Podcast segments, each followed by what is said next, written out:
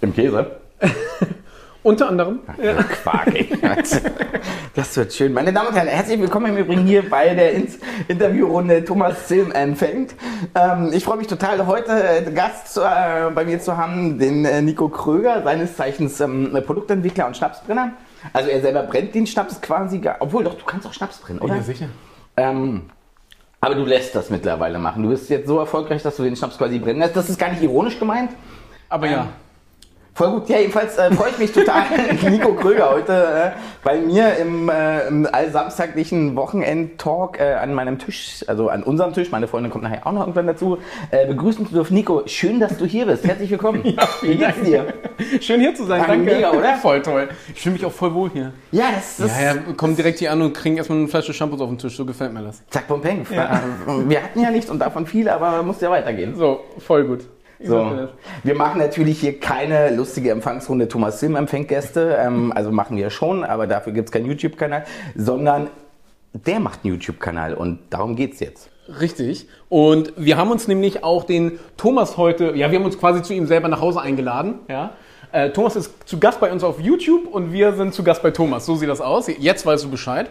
Und Thomas hat tatsächlich, ich glaube, du hast so einen der ganz wenigen Berufe, auf die ich wirklich ein bisschen eifersüchtig bin. Weil ich finde mein, mein Berufsleben ja richtig geil, aber so, mh, ja, ist schon cool, was du machst. Was machst du denn genau? Erzähl mal. Also grundsätzlich glaube ich, hast du, du musst das offener sagen. Du hast gesagt, ich hätte den einen der geilsten Jobs in der ganzen Spirituosenindustrie. Aber, ja, ja. Aber das sollte gerade auch so wirken. Also ja, meine ich genauso. Äh, ja, da hat er im Übrigen, da hast du völlig recht, den habe ich.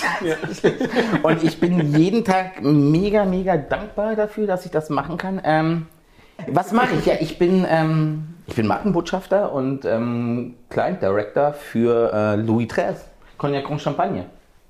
Sehr schön.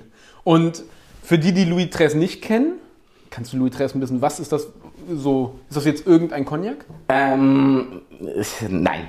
Also Louis XIII ist, ja, grundsätzlich, Cognac ist mir übrigens die Flasche, die hier vorne steht. Der eine oder die andere von euch hat das bestimmt schon mal gesehen. Louis XIII ist viel, viel mehr als Cognac. Louis XIII ist, ähm, ja, tatsächlich die erste und älteste Luxusspirituose der Welt damit. Gibt es seit 1874, ähm, wurde von äh, Paul-Émile Rémy-Martin gemacht, damals zum 150-jährigen Bestehen der Maison. Und äh, der gute Paul Emil ist damals halt wirklich in den Keller gegangen und hat die ältesten, wertvollsten Eaux-de-Vie, also Einzeldestillate, wie man das ja bei Cognac nennt, zusammengebracht und hat einen Cognac kreiert, der ja weltweit einfach seinesgleichen sucht. Ähm, wenn wir über Luxusspirituose reden, über was für einen Preis reden wir das ungefähr? Also was kostet so ein Fläschchen? so eine Flasche kostet äh, als unverbindliche Preisempfehlung 3200 Euro. Ja, anständig. da gehen einige Leute, ja, nicht mal ein Monat, sondern zwei Monate oder drei Monate für arbeiten, ja. Ja, und das muss man sich halt tatsächlich auch irgendwie bewusst werden oder auch bewusst machen. Und das ist halt auch das, was ich meine, wenn ich sage, ich bin wahnsinnig dankbar dafür, dass ich das machen darf. Ähm, das ist ein Produkt, was halt, also, ja, kriege ich Gänsehaut, wenn ich drüber nachdenke. Also, das ist halt Geschichte, das ist Handwerk, das ist Terroir, das ist, das ist einfach, ein- ja, und dann Mann, Alter, das kostet richtig Geld, das ist mir schon bewusst. Aber es ist halt auch besonders und, ähm, ja, es ist halt eine Luxusspirituose. Das muss man knallhart so sagen. So, oder knallhart ist das falsche Wort, das muss man ehrlich so sagen. Aber es ist halt auch einfach ein großartiger Cognac. Und ich, wir kennen uns ja mittlerweile auch schon seit ein paar Jahren. Und ich habe dich, aber ich bringe dich immer eher mit Whisky in Verbindung. Oder du warst für mich in der Whisky-Welt immer sehr präsent. Das liegt äh, einfach an meinem Job, den ich vorher gemacht habe, ähm, wo mich ja vielleicht auch der eine oder andere deiner Zuschauerinnen äh, kennt. Ich habe früher für zwei schottische Whiskybrennereien äh, arbeiten dürfen als Markenbotschafter in Deutschland. Ähm, ja, für Artback und Glenmorangie, das kann man ja so sagen. Ja, auf jeden Fall, ja. Ja.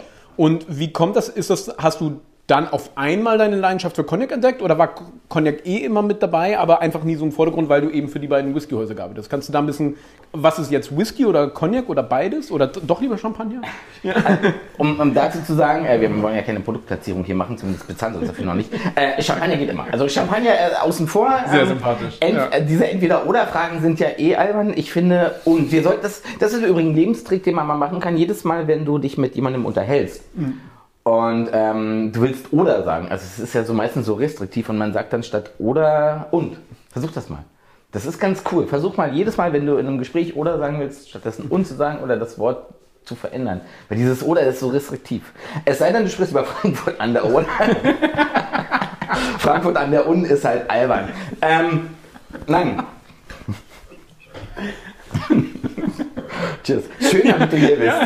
Ähm, was war zuerst da, Whisky oder Cognac? Ähm, tatsächlich Whisky. Ich habe, ähm, das muss ich gestehen, meinen ersten Whisky. ich sagte, wir machen ich sagte, wir machen ein seriöses Format. Also auch für dich zu wissen, ähm, ich hatte eigentlich, ich hatte, wir haben eigentlich mal so ein paar Fragen vorbereitet für unsere Interviewpartner und wir sitzen hier schon jetzt eine, keine Ahnung, eine halbe Stunde oder so mit Thomas am Schnacken. Ich habe einfach meinen Laptop zugeklappt und habe gesagt, das machen wir ohne Fragestellung, das machen wir einfach so, wie es kommt, ja. Äh, jetzt, jetzt weißt du auch warum, ja. Ähm, ja, aber jetzt also tatsächlich Whisky. Ich habe irgendwann ähm, mit 16, glaube ich, das erstmal relativ bewusst äh, Whisky getrunken. Bei meinem großen Bruder damals. Ähm, der hatte immer eine Flasche Chivas. Das war, das, das waren so damals in den 90ern, in den 2000ern war ja irgendwie Chivas so das, wenn, wenn irgendwie Verwandtschaft kam, die man so ein bisschen beeindrucken wollte, zumindest in den neuen Bundesländern, das war irgendwie Chivas Riege, so. Das war irgendwie, das hatte sich so eingegroovt, das ist ja bei einigen Kulturkreisen heute immer noch so. Du kannst mega geilen Stoff im Rückbuffet haben, wenn so ein paar Leute aus einer bestimmten Kultur kommen und die Chivas sehen, so, dann ist das egal, was du noch stehen hast, so Chivas. Und das war früher bei uns auch so. Und dann habe ich Chivas getrunken und fand das ähm, erstaunlicherweise lecker. Also mein, man muss dazu sagen, mein großer Bruder ist 16 Jahre älter als ich. Ach, okay. Hm. Ähm, und dementsprechend halt auch immer mit seinen Freunden irgendwie dabei. Also der wohnt äh, quasi auch auf dem Dorf, wo ich herkomme, hat da ein eigenes Haus mit Grundstück. Und die saßen halt am Wochenende immer da und haben halt irgendwie Bierchen getrunken, gequatscht. Irgendwie seine ganzen, also Freunde von ihm waren halt bei und die waren halt alle eher seine Alterskohorte. Und dann haben die halt Whisky getrunken. Ich habe halt irgendwie als 16-jähriger Bengel dann irgendwann da gesessen und gedacht so, wie man so ist mit 16, weil man halt mitspielen. Das so, los, Alter, klar will ich das jetzt auch trinken, so äh, diese jugendliche Überheblichkeit. Heimlich habe ich gebetet, bitte lass das Zeug irgendwie lecker sein. Bitte, also bitte lass jetzt nicht so Feuerwasser. Äh, nee, dann habe ich den ersten Schluck genommen und dachte so, geil, das ist ja lecker, das ist ja spannend. Und dann ist das natürlich so die ersten zwei Jahre ein bisschen tricky gewesen mit legal Whisky trinken. Der ist der Vorteil einem großen Bruder. ähm, und ja, immer mal, immer mal ein Chivas. Ich habe nur Chivas getrunken. Und dann bin ich 2003 des Studiums willen hier nach Potsdam gezogen und es gibt äh, da vorne in der Breitenstraße, das ist diese ehemalige Prunkstraße, die seid ihr bestimmt auch lang gefahren, ähm, am Schloss vorbei, da gibt es einen Studentenclub, das Papalapap. Ähm, und das Papalapap, das gibt's, ach, das gibt's schon ewig quasi. Das ist schon, das war schon zur Ostzeit eine Studentenkneipe. Und das ist ein e.V. und ähm, da bin ich, als ich nach Potsdam gezogen bin, halt hin. Und die hatten damals 2003 schon irgendwie 40 verschiedene Single Malls im Rückbuffet. Das ist eine Ansage auf jeden und, Fall. Ja, aber halt irgendwie auch so zum Selbstkostenpreis. Also es ist halt ehrenamtlich. Ähm, da kostet, ich glaube, wenn die irgendwann wieder aufmachen, kostet der halbe Liter Bier vom Hahn da immer noch 1,90. Also okay. da habe ich im Übrigen, das war meine erste Station, wo ich auch gastronomisch gearbeitet habe. Ja? und ich sag dir eins, da haben wir schicken gelernt. Da hat für, für Studenten hat ein Cuba Libre mit Havana Club und richtiger Coca-Cola und richtigen Limetten 2,50 gekostet. Und ich sag dir eins, Alter, am Wochenende standen die in drei Reihen vor deinem Tresen und haben halt gebrüllt. Und schicken. Und ja, dann fing das halt so an mit Whisky. Und ich habe mich dann halt reingefuchst. Und dann ähm, war das halt super spannend. Will ich an dieser Stelle auch einfach mal kurz festhalten. So, ich finde ja diese Kontraste so gut. Haben wir ja über Kontraste haben wir vorhin eh auch schon drüber gesprochen. Einfach so angefangen in der Studentenbutze, massenhaft Zeug einfach rauszuballern und jetzt eins der exklusivsten und teuersten Produkte der Welt eben zu, das, zu verbreiten, sag ich also, mal, oder wie sagt man das dann das bei dir? Klingt ähm, zu empfehlen. Vielleicht sagen wir zu empfehlen. Mhm. Ähm, das klingt tatsächlich so ein bisschen nach Geschichte. Ich habe gestern oder vorgestern, wir haben das ganz cool, ähm, Remy Contro, also die Firma, für die ich tatsächlich arbeite, für die ich angestellt bin, zu der äh, Louis Tres und Remy Martin gehört, die haben jetzt... Entschuldigung, darf ich an dieser Stelle auch nochmal ganz kurz Louis XIII, also das Fläschchen, was wir hier sehen, ist ja sozusagen das High-End-Produkt von Remy Martin. Können wir das. High-End klingt ein bisschen scheiße, ne? Mm, ich finde High-End tatsächlich immer noch besser als Premium. Okay. Ähm, ja, ist es, aber es ist halt ähm, tatsächlich nochmal ein bisschen separiert. Es ist. Es, es, klingt jetzt vielleicht ein bisschen bescheuert, aber ich habe immer das Gefühl, so Louis XIII steht halt über allem. So, das ist so, so, so. Ja, auch sakrosank. Ich meine, guck dir die Flasche an. Die sieht halt eigentlich also diese Flasche ist halt uralt, die kommt aus dem 16. Jahrhundert und die mhm. sieht halt irgendwie immer noch so aus. Und im 21. Jahrhundert, ich meine, wenn, wenn wir hier mal über, irgendwie, das ist so meine Hausbar, wenn wir hier mal drüber schauen, ähm, da gibt es ganz viele Flaschen, wo du denkst, so krass modern. So irgendwie angepasst, verändert, irgendwie alle, alle zehn Jahre gefühlt irgendwas neu gemacht und da halt nicht, weil das halt irgendwie so Geschichte ist und so besonders ist und so einzigartig ist. Und ähm, ja, Geschichte, das ist halt jetzt wieder zurück zu mir. Ich stehe manchmal wirklich da und denke mir so, alter, krasse Nummer, irgendwie so. Ähm, wo ich auch selber, also deswegen bin ich halt auch wirklich dankbar dafür. Ich bin Geisteswissenschaftler. Ich habe ich hab Linguistik studiert, Philosophie und Geschichte. Und damit kannst Ach, du was? halt, ja, und, und auch abgeschlossen. Okay. Und ähm, bin äh, abgeschlossen, sogar noch als Magister. Also bitte jetzt nicht falsch verstehen, aber ich habe halt noch richtig studiert. Nein, Spaß beiseite. Ähm, und da sind tatsächlich, äh, ja, du hast ja so eigentlich theoretisch super viele Möglichkeiten. Aber dass es am Ende dann in die Richtung ging, so, das waren nur Zufälle und nur Zufälle und irgendwie Freunde, die mir geholfen haben. Ein guter Kumpel von mir, Michael Schreiber, war halt der vorhergehende äh, Markenbotschafter für die beiden Brennereien aus Schottland. Und wir kannten uns halt, weil er halt auch aus Potsdam kommt. Und dann habe ich den halt ab und zu auf Messen so unterstützt und dann hatte er halt irgendwann diese krasse Reiserei satt, weil halt Frau, Kind kam dazu, dann ist er quasi bei Moore Tennessee in den Vertrieb gegangen, hatte halt quasi ein festes Gebiet und dann wurde diese Stelle vakant, dann hat man mich gefragt, ob ich das machen will. Ja, und das und viele Jahre gemacht und bin damit halt auch gewachsen. Und ähm, in der Zeit habe ich dann auch angefangen, tatsächlich mich wahnsinnig intensiv mit Spirituosen zu beschäftigen. Vielleicht auf einer anderen Ebene, als du das machst. Also Handwerk ist für mich super, super wichtig. Also auch so dieses Nerdige. Aber gerade wenn du so äh, mit vielen Whisky-Leuten zu tun hast, und es gucken ganz viele Whisky-Leute zu, und beim Rum ist es ja jetzt ja, also Stichwort Zucker nachmessen, ähm, das ist ja schon ein, und, ja, es geht manchmal schon so Richtung Fetisch, so Detailwissen. Und ähm, ich habe immer das Gefühl, gerade in Deutschland ist das so, so die Deutschen sind the most educated äh, customer of the world. Also es gibt, glaube ich, kaum eine Nation, die an Genießern, die so pedantisch dabei ist, irgendwie zu verstehen, was in dieser Flasche ist, wie das gemacht wird, was dahinter steckt. Und Gott sei Dank mittlerweile auch weit über das Thema, wie alt ist denn der Stoff eigentlich hinweg. Ähm, für mich war Technik und Handwerk immer wichtig, weil es ja das Produkt ausmacht, aber eigentlich noch wichtiger die Geschichten und Geschichte dahinter und die Menschen dahinter. Das ist vielleicht halt auch so ein bisschen einfach, ja, ich bin halt Linguist, Philosoph und Geschichtswissenschaftler. Ah, okay, ja. Und dann fängst du halt irgendwie an, Dinge, Dinge anders zu betrachten. Und ich fand halt, also es ist halt mega. Du, also ich, du kannst halt in einem Spirituosenladen stehst du da oder in einem Weinladen und jede dieser Flaschen erzählt dir irgendwie eine Geschichte. Und so habe ich das auch angefangen. Ich bin ja, komme aus einem relativ einfachen Familien tatsächlich. Meine Mama ähm, hat immer dafür gesorgt, dass irgendwie alles da war, was wir brauchten, aber groß reisen war halt kohletechnisch nicht drin. Und als ich studiert habe, ging das auch nicht so. Ich hätte wahnsinnig gerne mein Wo Auslandssemester bist du aufgewachsen? Ähm, ach hier, 70, 80 Kilometer von hier, wirklich tiefste märkische Provinz. Ähm, kleiner dicker Junge, irgendwie auf, auf der Straße Fußball gespielt. Meine Eltern trinken keinen Alkohol. Oha. Also wenn meine Eltern das Silvester krachen lassen, dann teilen, also die teilen sich zu Silvester ein Piccolo. That's it. Ja? Echt, ja? Immer noch? Ja, immer noch. Okay. Also, ähm, da ist tatsächlich, äh, wenn da mal Besuch da ist, dann klar, also ich, dann steht halt eine Flasche Whisky da, mal eine Flasche Cognac, ähm, aber die steht halt auch zehn Jahre da. Und die wird auch nur getrunken von den Gästen. Also meine Eltern, äh, keine Ahnung, wo das herkommt tatsächlich, aber es ist wahrscheinlich wirklich das Interesse für die Geschichten dahinter. Und ich habe dann irgendwann angefangen zu verstehen, dass ich halt ähm, über Spirituosen reisen kann.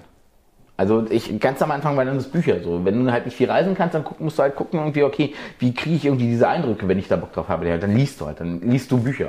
Und Bücher sind, ähm, also Bücher für alle, die ein bisschen jünger sind, Bücher sind die Dinge aus Papier, die man so umblättert, die rascheln, die, die riechen, die, die sowas. Ähm, und damit kannst du reisen. Und ich kann halt mit Spirituosen reisen oder mit Wein reisen oder halt mit Drinks reisen. Ich habe ja dann relativ schnell angefangen, doch Drinks auch zu mixen. Ist die Mixologie im Pub ist eine Katastrophe. Oh, Scheiße, aber wir haben da halt, also als, als wir angefangen haben, gab es genau, ich glaube, drei Cocktails. Das war Cuba Libre, das war Tequila Sunrise und das war Pina Colada. Geil. Und das war richtig fies. Also Cuba Libre war Weltklasse, war halt, äh, Gin Tonic hat keiner so getrunken. Nee, ne? Also 2003, 2000, ich habe im Januar 2004 bin ich da Mitglied geworden und dann, ich glaube, Gin Tonic haben wir, wenn es hochkommt, fünfmal am Abend gemacht, also am Wochenende. Ich habe in der Gastro 2007 angefangen, da hat keiner Gin Tonic getrunken. Das ist wirklich noch nicht lange. Ja, das ist wirklich krass, oder? her. Und auf einmal klingelt es an der Tür und da sagt so ein Typ, Tag, mein Name ist Gin Tonic, ich bin im Übrigen gekommen, um zu bleiben und das sind meine Kumpels. ähm, ja, und dann fing ich irgendwann an festzustellen, okay, Whisky geil, so Geschichten, dies, das, Ananas, Menschen, ähm, und da gibt es halt noch viel, viel mehr. Und ich habe, ich glaube, das erste Mal bewusst Cognac zum Beispiel, um auf deine Frage zu antworten, habe ich irgendwann ich weiß nicht, so in den 2010ern vielleicht. Ah, okay. Also so 2009, 2010. Und dann ist das aber so, auch wieder so, so, pff, so reingekommen so und denkst du so, geil, das ist ja irgendwie, das ist völlig anders. Das ist eine völlig andere Kultur halt auch. Und dann, dann habe ich auch angefangen, mich irgendwie mit Frankreich zu beschäftigen. Ähm, ich spreche leider Gottes echt schlecht Französisch. Das ist, wir hatten es ja vorhin vor, also als ich angekommen bin, ich kann mir Namen nicht merken. Ich bin wirklich blöd im, im Auswendiglernen und deswegen kriege ich es auch mit Vokabeln nicht hin. So, das Englisch geht, weil du halt viel Business-Englisch sprichst und das jeden Tag hast. Aber Französisch, ey, pff, vielleicht auch ein bisschen geschummelt. Also nein, ich habe tatsächlich, ich musste an der Uni noch eine dritte Fremdsprache machen und habe ein Jahr lang Französisch gemacht, aber es ist. Äh, Ach, nur ein Jahr auch.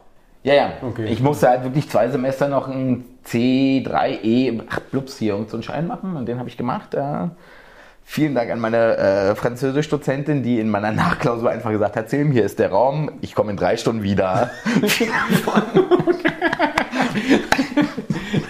das hat super funktioniert. Mit Ach und Krach äh, und allem, was legal war, bestanden.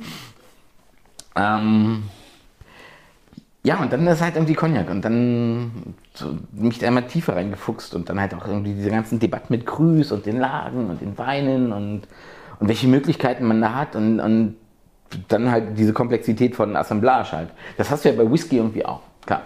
Ähm, also ich muss ganz ehrlich gestehen, ich finde das immer lustig, wenn alle Leute so Single Casks abfeiern. Ich finde ja so ein Single Malt, Single Cask, Single Malt Scotch Whisky zum Beispiel ist das einfachste der Welt. Also das Zeug destillierst du aus oder hast du Übung drin, dann schmeißt du das in den Fass, hast das Fass im Idealfall gut ausgewählt und dann lässt du das Zeug einfach nur reifen. So. Und das Anstrengendste an einem Single Cask, Single Malt Scotch Whisky ist tatsächlich der Job vom Praktikanten. Der muss nämlich händisch die Flaschen nummerieren. So. Also dieses Konzept Assemblage, so Cuvées machen, so das, das ist halt das, was mich Ja, also du, du haust natürlich gut auf die Kacke. Also ich mag ja immer diese, diese direkte Sprache. Und es ist eben auch wirklich etwas, es stimmt. Also man muss ganz klar sagen, dieses Blending und weiter wird zwar immer nicht gerne gesehen und hat einen sehr, sehr schlechten Ruf, aber es ist die höchste Kunst der Spiritosenwelt. Es hinzukriegen, bei greifenden Spiritosen wohlgemerkt, bei greifenden Spiritosen es hinzukriegen, eine konstant gleichbleibende Geschmacksqualität. Boah, Na, was ich halt einfach spannend finde, ist, was du halt gesagt hast. So, ein Blendmaster sorgt dafür, dass, ähm, wir kamen jetzt ja thematisch vom Whisky, dass dieser, dass dieser Whisky immer gleich schmeckt oder, oder nahezu zu 99,x Prozent gleich schmeckt. Also so gleich schmeckt, dass wir beide den Unterschied nicht schmecken. wollte ich gerade sagen, ja.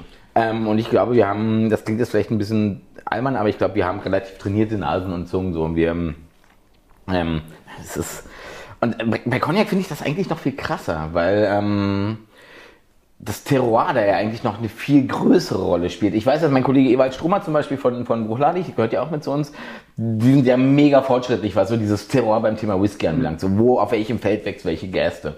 Und das ist ja ein Thema, was riesen diskutiert wird in der Whisky-Industrie. Ähm, hier der Kollege, der Bruchladig gemacht hat, jetzt haut mich Ewald gleich Jim McEwen. Ähm, der ist ja jetzt nach Irland gegangen und macht Waterford. Hast du die mal im Übrigen probiert? Also nein, nicht ausreichend, um jetzt was dazu zu sagen. Ganz spannend, glaube ich. Ähm, aber dieses Terroir-Thema im Whisky ist halt so sehr extrem stiefmütterlich behandelt. Und wenn wir dann halt aber zu, zu Weindestillaten kommen oder zu, zu, sagen wir mal generell zu Fruchtdestillaten, dann wird das halt viel spannender und also finde ich also deutlicher und auch einfacher nachzuvollziehen. Ich meine, du kennst die Charente, du, du warst da. Also die Charente ist quasi ähm, der Fluss, der da durch diese Departements durchfließt und die haben halt von Cognac darstellt. Also für die, die sich damit noch nicht so ganz beschäftigt haben. Ähm, ja, und da hast du halt einfach sechs unterschiedliche Lagen. Sechs, also grob geklusterte Lagen. Und ähm, die Weine schmecken halt einfach anders. Ja, und ist das, halt wirklich und so. Das ist halt tatsächlich das, ich habe ja, ich habe dann irgendwann angefangen halt, mich mit Cognac einzufuchsen, habe dann festgestellt, oh, mega. Grand, also Grand Champagner, Petit Champagner, Borderie, diese ganzen Lagen und die, die, die Weine dazu probiert auch. Das ist ja tatsächlich mittlerweile also einfacherer, sag ich mal. Früher hast du ja einen Uni Blanc Wein hast du ja nirgendwo gekriegt. So, das ist ja im Übrigen die meist angebaute weiße Rebsorte in Frankreich, ne? Hm, das wusste ich nicht. Uni Blanc und wird gefühlt zu 95, 98, 99 Prozent nur für die Destillation verwandt. Ähm, das ist halt schon geil, das zu verstehen. Also wie, wie wichtig einfach die das Stück Erde ist irgendwie, auf dem diese Rebsorte wächst. Und deswegen finde ich halt Cognac, also in meinem Fall Cognac halt so, so, so spektakulär spannend halt einfach, weil, weil du hast halt einfach Boden, den du schmeckst, du hast Klima, den du schmeckst, du hast, du hast Wetter, du hast, das ist halt geil, so, das macht halt mega Spaß. Es ist an dieser Stelle auch ganz wichtig zu unterscheiden. Also für alle, die den Kanal schon etwas ein bisschen mehr verfolgen, wissen ja, ich bin absoluter Rum-Fan eben. Und beim Rum reden wir immer über diese unglaubliche Vielfalt. Wir haben komplett unterschiedliche äh, Rohstoffe, wir haben komplett unterschiedliche Arten der Destillation und so weiter und so fort. Und haben damit diese extrem große Bandbreite. Und was Cognac, also die, das Spannende an Cognac liegt tatsächlich im Detail bei dieser ganzen Finesse, finde ich. Weil es ist ja, wenn du so willst, immer die gleiche Destillation und so weiter und so fort. Es wird immer aus Wein halt destilliert, ja, aus einem, ich sag mal, recht saurem Weißwein, ja. Und was du daraus jetzt aber für Unterschiede machst und da dann richtig ins Detail zu gehen, das heißt, es braucht sehr, sehr viel Aufmerksamkeit, finde ich. Es ist, es ist handwerklich, ich finde, ich finde einen guten, also bitte nicht falsch verstehen, so ich, ich finde einen, einen guten Whisky zu machen, das ist eine richtig, richtig große Leistung. Aber einen wirklich guten Cognac zu machen, Alter, das ist schon. Also bei Whisky haben wir immer, oder erzählt man ja immer, und das ist ja tatsächlich so irgendwie gefühlt, so 30, 40 Prozent sind Rohzutaten, also Qualität des Wassers, wo kommt das Wasser her, ähm, Gerste, he welche Hefen, also das, das, das Handwerk und 60 bis zu 70 Prozent sind Fassreifung. Das sagt die Whiskyindustrie auch selber, ne? Also das ist jetzt, also das nicht, ist jetzt nicht an den Haaren herbeigezogen, genau. sondern das ist tatsächlich ähm, de facto so. Bei Cognac ist es eigentlich genau andersrum. Ähm, bei Cognac sind so 30 bis maximal 40 Prozent, die das Holz fast eine Rolle spielen und der Rest ist halt Rohprodukt und Handwerk und Herstellung. Und ähm, also aber auch die Arbeit mit dem Holzfass zum Beispiel, weil ich, also ich kann mir halt vorstellen, dass das für viele Leute das nachvollziehbarste ist, ähm, weil es halt irgendwie, weil sie das kennen, sei es von Whisky, sei es von Rum, ähm, Fassarbeit ist halt für viele Leute ein Thema. Also die, diese Detailleidenschaft, die die Franzosen dafür Fässer an den Tag legen, so ich glaube, da könnten die sich in Schottland manchmal sogar noch was abschneiden. Also ja. Also Stichwort Vieux äh, Fût Rouge, ähm, also die, die Klassifikation der Fässer in der Altersstruktur, wie oft die rotiert werden, ähm, also das muss man wirklich, das muss man den Franzosen vor allen Dingen eben unseren Kollegen im Cognac-Bereich eben wirklich lassen, was die Fasslagerung angeht, das Verständnis der Fasslagerung, aber ich finde der wichtigste Aspekt, das Runterreduzieren auf die sogenannte Trinkstärke, also man kann von Cognac halten, was man will, ja, aber, aber ähm, diese Prozesse, also es ist eine Eins. Und keiner, keiner versteht das so sehr ins Detail wie die Franzosen oder wie, die, wie unsere äh, Cognac-Kollegen, ja. Aber viel wichtiger ist, die meisten legen halt auch keinen Wert drauf. Also ganz, ganz viele haben noch gar nicht verstanden, wie immens wichtig es auch wirklich ist, dem Ganzen Zeit zu lassen und gewissenhaft vorzugehen. Ich, wenn ich eine Geschichte von früher aus dem Krieg erzählen will, erzähle ich immer von meiner Großmutter, Gott hab sie selig. Ähm, meine Großmutter hat immer gesagt, äh, wenn es nicht nach Veilchen riecht, dann ist es auch kein Cognac. Okay. Und, aber das kennt man ja ganz oft, dass Cognac so dieses Blümerante hat, dieses Veilchenhafte und das war ja dieses Parfumige manchmal.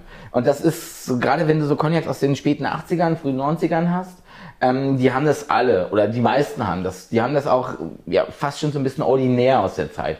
Das liegt einfach daran, dass der Markt damals so explodiert ist, dass sie halt viel produziert haben und schnell abgefüllt haben. Um halt einfach die Nachfrage. Ich meine, der, der eiserne Vorhang ist gefallen so, der komplette Ostblock wollte Cognac haben. Also mussten die aus den Fässern quasi so schnell wie möglich Flash, äh, Flaschen machen. Und dann haben die das zu schnell runterverdünnt. Und beim zu schnell runterverdünnen, und jetzt könnte halt ein Biochemiker unter euch das viel besser erklären, sind molekulare Prozesse angestanden oder molekulare Strukturen haben sich so verändert, dass halt dieses Parfümige, dieses, dieses Veilchenhafte deutlich, deutlich mehr hervorgetragen ist, sodass es ordinär wurde schon fast. Und das hat man irgendwann erst verstanden, dass das, wenn man das wieder langsamer macht, dass es das halt wegfällt, dass man immer diesen Veilchenaroma hat, dieses blumige, dieses aber erwachsene, elegante, so und nicht dieses kitschige, ordinäre. Und ja, wie gesagt, verdünnen, so, ich glaube, da hat in Schottland noch kein Mensch drüber nachgedacht. Die schütten halt Wasser rein. Genau, und das ist halt extrem wichtig, diese Details zu kennen, die da eben passieren. Es entsteht auch, wenn wir Alkohol mit Wasser runter reduzieren, ja, entsteht Hitze und so weiter und so fort. Und also ich darf eigentlich nicht aufstehen, aber ich mache das trotzdem mal. und vor allen Dingen die, ähm, die Aromen, also wir verlieren extrem viel Aroma und es wird alles ziemlich dumpf. Und alleine jetzt auch bei dem Beispiel, also bei solchen Cognac-Qualitäten, da lassen sich wirklich die Produzenten eben Jahrzehnte teilweise für den Runterreduzierungsprozess. Und das wird dann Stück für Stück für Stück für Stück für Stück.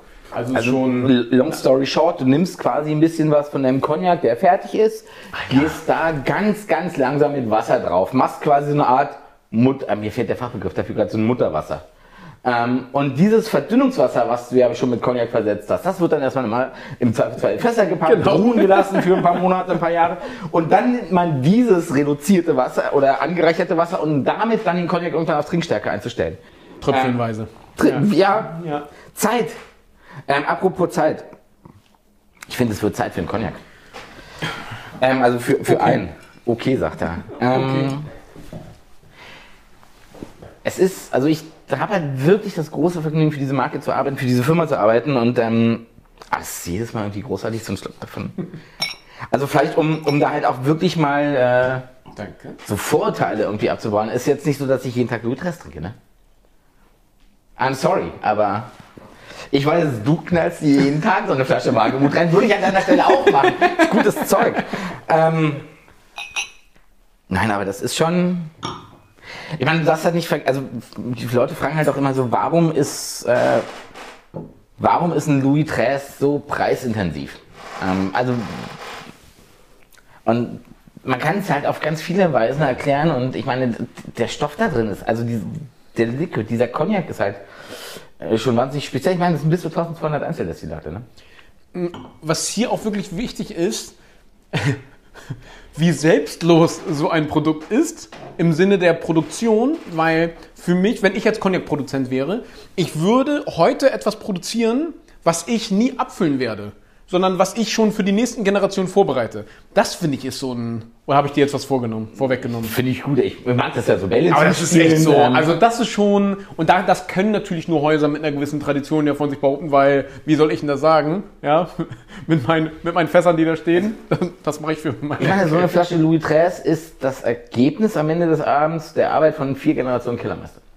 Halt schon Also der älteste noch lebende ehemalige Killermeister von Louis XIII, also von Remy Martin und André Giraud, der wird jetzt demnächst irgendwann 100. Cool, Cognac ist gut für einen. Auf jeden Fall. Ja. Und selbst er wird nicht in der Lage sein, einen Louis XIII zu trinken, den er selber quasi komplett gemacht hat. Also wir reden bei Louis, Louis XIII niemals über eine Altersangabe. Das ist ganz cool, oder? Also die Leute kommen immer, also bei Cognac klar hast du irgendwie VS, VSOP, XO, jetzt hast du seit anderthalb Jahren irgendwie XXO, was ich tatsächlich irgendwie so, naja, kann, kannst du halt gut auf dem Flughafen verkaufen, braucht kein Mensch. Habe ich das laut gesagt? Ähm, Hast du nicht gesagt. aber bei Louis XIII ist das tatsächlich so, als äh, 1874 das erste Mal äh, der Stoff gemacht wurde zum 150-jährigen Bestehen, ist der zwei Jahre später schon das erste Mal äh, in die USA verkauft worden. Also tatsächlich ein Demand da gewesen, eine Bestellung aus den USA. Und auf den Lieferschein in die USA steht schon drauf, Louis XIII, ähm, ich müsste jetzt lügen, ähm, äh, really old but no age statement. Also der, von Anfang an war Louis XIII ein Alters, ohne Altersangabe. So, alterslos kann man nicht sagen. Cognac ohne Altersangabe. Und ich finde das super. Und ähm, Ja, das ist natürlich, also dieses, das ist natürlich ein extrem schwieriger Punkt, weil gerade in der Whisky-Welt, wo ja die Industrie aufgrund der Nachfrage, die sie nicht decken können, ja eben vor ein paar Jahren angefangen haben, die Altersangaben immer mehr verschwinden zu lassen, hat sich zu Recht auch eine gewisse Empörung ja ausgelöst, von wegen, wir wollen aber wissen, wie alt das drin ist und so weiter. Zu Recht auch. Finde ja? ich tricky historisch gesehen, weil das, die Altersangaben auf einer Flasche Whisky ist ja auch Marketingabteilung 1986. Also du hattest damals in Schottland diese riesen Pfütze, kein Mensch hat Scotch getrunken. Und die Schotten haben sich überlegt, ich habe ein Problem. So, ich habe halt brechenvolle äh, Lagerhäuser, kein Mensch trinkt das Zeug, was mache ich? Ich erkläre den Leuten, je älter ein Whisky ist, desto besser ist. Hat super funktioniert. Also hat einfach mega gut funktioniert. Und jetzt drehen sie den Spieß um. Ich meine, du kennst das. So, äh, müssten irgendwo da hinten stehen noch ein paar alte Blend. Nee, stehen nicht mehr. Wenn, wenn du die alten Whisky anguckst, was haben die Leute früher getrunken? Blended Scotch Whisky so. Und was stand da drauf? Aged over five years und wenn es mal eskalativ wurde, aged over eight years oder aged over ten years. Alt, das ist so, wir können halt auch über das Wetter reden. Also diese, diese Altersdebatte, also klar passiert in einem Fass ganz, ganz viel, auch über die Zeit. Und gerade wenn wir bei Cognac zum Beispiel ankommen, also diese, dieses Ranzio, was ich, ich kann es nicht erklären, ich kann es halt riechen, ich kann es schmecken, ich kann sagen, das ist es, aber ich kann nicht wirklich erklären, was es ist. Ähm, also vielleicht kurz zur Erklärung, was Ranzio ist. Wenn man, wenn man wirklich großen Cognac im Glas hat und so dran riecht und dann so diese Eingebung hat, das riecht so ein bisschen wie so eine alte, ehrwürdige Bibliothek. So ein bisschen, meine, meine Mutter würde wahrscheinlich sagen, das riecht so ein bisschen nach, nach alten Holzmöbeln, so nach Büchern, so dieses, nach Zeit. Wenn, wenn es so nach, nach erhabener Zeit riecht, so, dann ist es dieses Ranzium. Ähm, ist im Deutschen tatsächlich auch einfach ein blödes Wort dafür. Aber, ja, das ist halt, apropos Zeit, äh, weißt du was, ganz wichtig, mal hier so, der Schönste Sound der Welt. Das ist schon hübsch. Santé.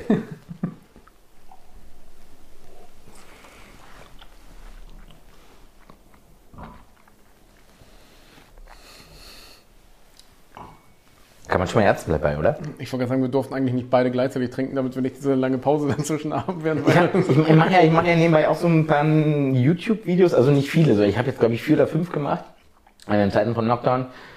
Verlinken wir dir natürlich auch unten in der Beschreibung. Oder halt auch nicht. ähm, um halt den Leuten tatsächlich so ein bisschen auch zu erklären, was Cognac ist. Ich komme halt leider nicht dazu. So. Ich habe ganz viele andere Sachen zu tun, aber ich finde es ein ganz spannendes Format. Und ähm, da habe ich jetzt zum Beispiel ein Video, das muss ich noch schneiden und bearbeiten. Also eigentlich muss ich es nur noch rendern und abspeichern, aber mein Adobe Premiere schneidet die ganze Zeit ab. Da kann im Übrigen diese Firma aus den USA mal irgendwie das besser machen. Ähm, und da sitze ich da und habe so Food Pairing vor mir und kau halt dann und trinke das dann. Und dann habe ich Gott sei Dank die Funktion gefunden, wo man quasi so Zeitraffer machen kann, dass das so schneller geht. Weil so direkt schneiden wollte ich auch nicht, das war blöd, so gut bin ich da drin nicht. Ähm, nee, manche Dinge brauchen halt einfach Zeit. Und wenn wir hier sitzen und Glas Louis Tres trinken, dann müsst ihr damit auch mal leben, dass das kurz eine Minute ruhig ist. Ja, also, ich will noch mal kurz zu diesem Thema mit der Altersangabe eben zurückkommen. Man merkt schon in der Diskussion, dass wir beide uns vielleicht nicht ganz einig sind, was das, was das Thema Altersangabe angeht, aber das ist ein Thema für einen anderen Tag, ja. Man muss Machen wir hier. zwei Videos? Ich, ich habe es mir ehrlich gesagt gerade auch schon überlegt. Also ich fange so viel an. Wir reden hier tatsächlich. Mein Lieblingspodcast, also einer meiner Lieblingspodcasts, ist ja Fest und Flauschig. Olli Dietrich und Jan Böhmermann. Ähm, jetzt siehst du nicht aus wie Jan Böhmermann und ich Gott sei Dank nicht wie Olli Dietrich. Äh, also nein, obwohl, ja, beide nette Typen. hier voll ich. Glas. Also ich kenne die nicht privat, aber ähm, lass uns das mal machen. So schön sonntaglich, ich setze mich dafür auch mit einer richtigen Hose auf die Couch. und dann reden wir über Spiritosen. Ähm, ich weiß zwar nicht, über was für ein Format du redest, aber klingt super. Gut. Ja, schön, dass wir so. gesprochen. Ansonsten verkaufen wir es OMR. Genau, also Thema Altersangabe. Hier reden wir halt wirklich über ein Produkt, was eben es sich leisten kann, zu sagen so, Altersangabe, die, worüber reden wir hier gerade? Darum geht's nicht. Das ist, das klingt so, als wenn es irgendwie so im Nachhinein erklärt wird, dass das nicht so ist. Also das ist in seinem qua, qua Geburt, qua, also qua Kreation von Louis XIII ist das von Anfang an einfach kein Thema.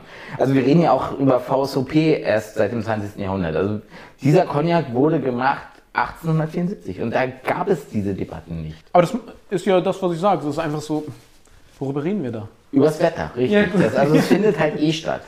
Ähm, ich finde, also Spirituosen brauchen Zeit, Weine brauchen Zeit, ähm, Genuss braucht Zeit. Wir haben hier mega leckere Wurst, die hat auch Zeit. Also Dinge brauchen Zeit. Und gute Dinge, man sagt ja nicht umsonst, gut Ding braucht Weile. Ähm, aber eigentlich müsste man, glaube ich, dieses gut Ding braucht Weile übersetzen. Wenn du äh, etwas wirklich Gutes hast, dann nimm dir die Zeit dafür. Ich glaube, das ist etwas, was viele Leute viel weniger verstehen oder viel weniger beachten, ähm, dass wenn du etwas hast, du das halt auch einfach genießt. So. Das, das, das ist die viel wichtigere Zeit. Irgendwie die Zeit mit dem Produkt, an dem Produkt. Ähm, und ich rede jetzt da nicht davon, dass, ähm, dass die Leute immer sagen, oh, richtig stundenlang dran. Das kann ich nämlich nicht. Also ich habe das nie verstanden, wenn Leute sagen, irgendwie, ich habe hier ein Glas und ich. Also ich bei Lutres ist es tatsächlich das erstmal so, ich, also ich Ewigkeiten dran riechen, aber ich kriege halt auch immer Durst.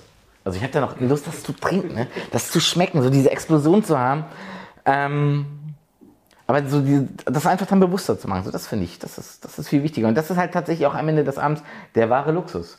Also es gibt eine ganz lustige Geschichte ähm, von der ähm, von dem Steamship äh, Normandy. Das war, ich glaube 1936 ist das vom Stapel gelaufen. Das war seines Zeit der der krasseste Luxusdampfer, den es gab. Quasi dagegen war die Titanic vielleicht eher so ja, fürs Wochenende reicht's. Ähm, und da gibt es eine ziemlich coole Geschichte von, also die kann man so aus zwei Perspektiven erzählen. Und zwar gibt es einen Herrn, der ist von Europa damit mit der Normandie in die Vereinigten Staaten ausgewandert. Und der steht abends an so einer Bar dort, sehr, so luxuriös. Und auf der Jungfernfahrt der, der SS Normandie wurde halt auch Louis XIII ausgeschenkt. Ähm, und der hat da wohl eine Frau getroffen. Also das ist, also das ist tatsächlich verbrieft aus Tagebüchern und so, das ist jetzt nichts, was ich mir ausdenke. Und er hat diese Frau getroffen irgendwie an der Bar, die haben so ein bisschen, wie man das halt so macht, die haben sich gesprochen, die haben miteinander geflirtet und sie hat ihm irgendwie dann einen Louis XIII bestellt. Er kannte das nicht so. Die war halt, glaube ich, ein bisschen wohlhabender und hat halt so ein bisschen geschäkert mit ihm. Und hat ihm dann Louis XIII äh, äh, bestellt mit, dann haben sie das getrunken und viele Jahre später hat die Tochter, glaube ich, des Typen, der da die Überfahrt gemacht hat, dieses Tagebuch gefunden und irgendwie diese Einträge müssen wohl unglaublich bewegend gewesen sein und hat halt auch diese Geschichte dieser Frau da drin gefunden und hat irgendwie diese Frau ausfindig gemacht. Und äh, hat der Frau halt dann so einen Brief geschrieben und die Frau hat auf diesen Brief geantwortet und hat gesagt, ich erinnere mich an diesen Abend. Ich erinnere mich an deinen Großvater oder also an, an deinen Großvater oder Vater. Ähm, und ich habe ihn nie wieder gesehen, aber ja, wir haben Louis Tress getrunken. Und das finde ich halt so, so, so, so, krass, dass es halt so, so Momente gibt. Ähm, also, also da erinnert sich jemand x Jahre später auf einer Überfahrt und kommt in die Vereinigten Staaten neu. Also alles neu, tausende Eindrücke pro Tag. So. Aber es gibt so den Moment, wo sich jemand daran erinnert, ich habe einen Ultras getrunken. Du kleiner Romantiker, du. Klein, Alter, ich bin 1,92, aber voller Romantik. Das, das ist so. Das ist. Ja, Mann, ich bin halt einfach mega verliebt. Das ist. Ähm, das merkt man aber auch. Ja. Das ist. Das ist. Das ist halt geil. Also, das, darf man das sagen? Darf man sagen, oder? Ja, sicher. Ähm, und das finde ich halt großartig. Wir haben uns hier wirklich schon gut reingesteigert, auf jeden Fall. Wir beenden das erste Video jetzt und Thomas Tim ist auch bei uns bei der Wagemut Taste Academy auf Facebook. Gesell dich also unbedingt mit dazu, auch gerade wenn du mehr Fragen direkt zu seiner Person hast. Poste sie da gerne rein. Thomas wird sich gerne die Mühe nehmen und darauf antworten. Also wirklich jetzt, ja. Also auch zum Thema Cognac. Ja, voll. Ich gehe jetzt mal eine Flasche Champagner holen und dann gucken wir mal, was passiert. Sehr gut.